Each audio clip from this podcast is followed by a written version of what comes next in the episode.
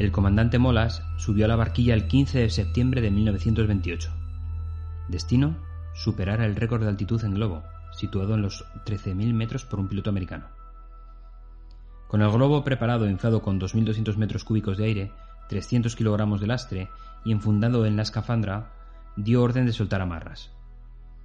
El globo se elevó lentamente y se le observó llegar sin problemas hasta los 3.000 metros de altitud, perdiéndose entonces el contacto visual. Al anochecer, el globo apareció desinflado en Yela, provincia de Albacete, con el comandante Molas muerto. Se demostró por autopsia que había perdido la vida por asfixia. Solo alcanzó los 11.200 metros. Este hecho conmocionó a Emilio y a su vez le hizo ponerse en marcha para iniciar uno de los programas más ambiciosos de su carrera. Había que diseñar y construir un traje completo para permitir a los pilotos de globos aerostáticos sobrevivir a viajes de gran altitud. En 1936 todo estaba listo. Emilio había dado con la clave para conquistar la estratosfera. Después de muchos cálculos logró inventar lo que él llamó la escafandra astronáutica. Era un traje espacial que contaba con todos los elementos que todavía hoy siguen incorporando estos trajes. El traje constaba de tres capas que protegían al cuerpo de la bajada de temperaturas, pudiendo mantener la temperatura corporal incluso si en el exterior se alcanzaban los 80 grados bajo cero pero todo quedó arrasado por el comienzo de la Guerra Civil, ese mismo verano de 1936. Sus ideales republicanos le iban a obligar a salir de España como exiliado y a paralizar algunos de sus programas más prometedores. Dos décadas después, Emilio recibió una notificación de una agencia estatal americana, la NASA. La carrera espacial iba a ser un hecho muy destacado en la segunda mitad del siglo XX habían utilizado sus estudios para la elaboración de trajes espaciales, basados en aquellos trajes de estratosfera. Pero todavía querían acceder a más talento, y Emilio era el elegido.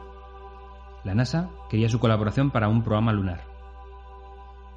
Emilio, republicano activista y posterior presidente de la República en el exilio, vio una oportunidad única. Exigió, como moneda de cambio a su colaboración, poder colocar, en el momento del alunizaje, una bandera republicana en la luna.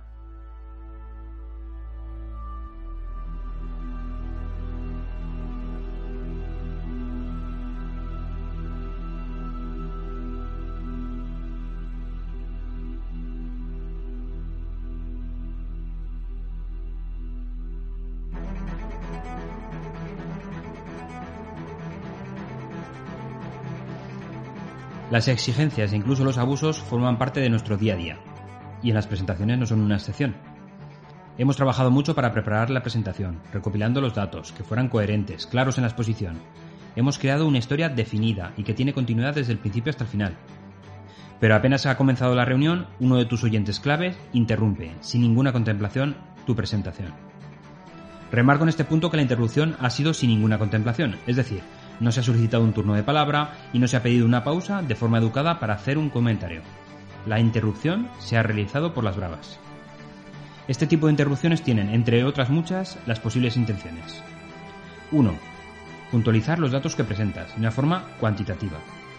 Es posible que lleve razón, pero al no haber solicitado turno no tiene permiso para realizar ninguna puntualización. Debe dejarte continuar. 2. Minusvalorar los datos que presentas con una crítica cualitativa.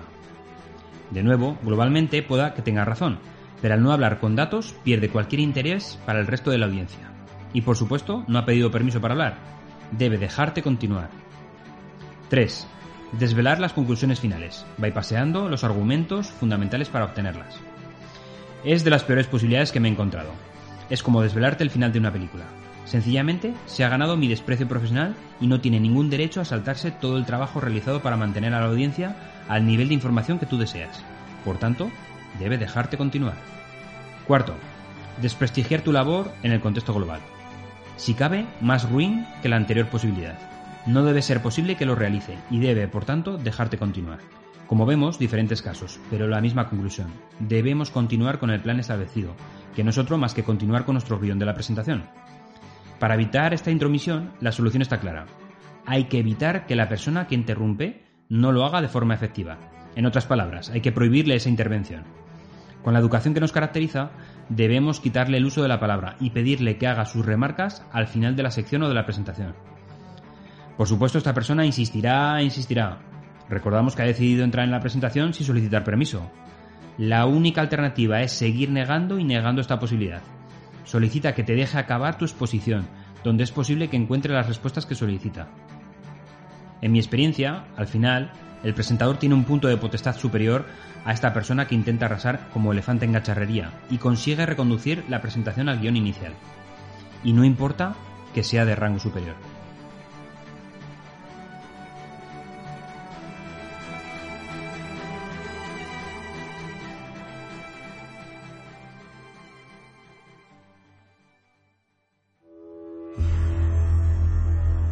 Los norteamericanos rechazaron, sin dudarlo, el trato propuesto por Emilio Herrera. En ese momento se vio coartada la carrera espacial de Emilio, ya que éste se negó a continuar sin su propósito inicial. Aunque la aventura acabó aquí, Emilio obtuvo reconocimientos muy sonados. El astronauta Neil Armstrong entregó en su honor una de las rocas lunares a uno de sus colaboradores, Manuel Casayust, empleado en la NASA. La roca terminaría depositada durante muchos años en el Museo de Aeronáutica y Astronáutica de España, pero actualmente se encuentra desaparecida desde el año 2004. Aunque la bandera republicana nunca llegara a la Luna, nadie imaginará la satisfacción que produjo en Emilio contemplar esa posibilidad.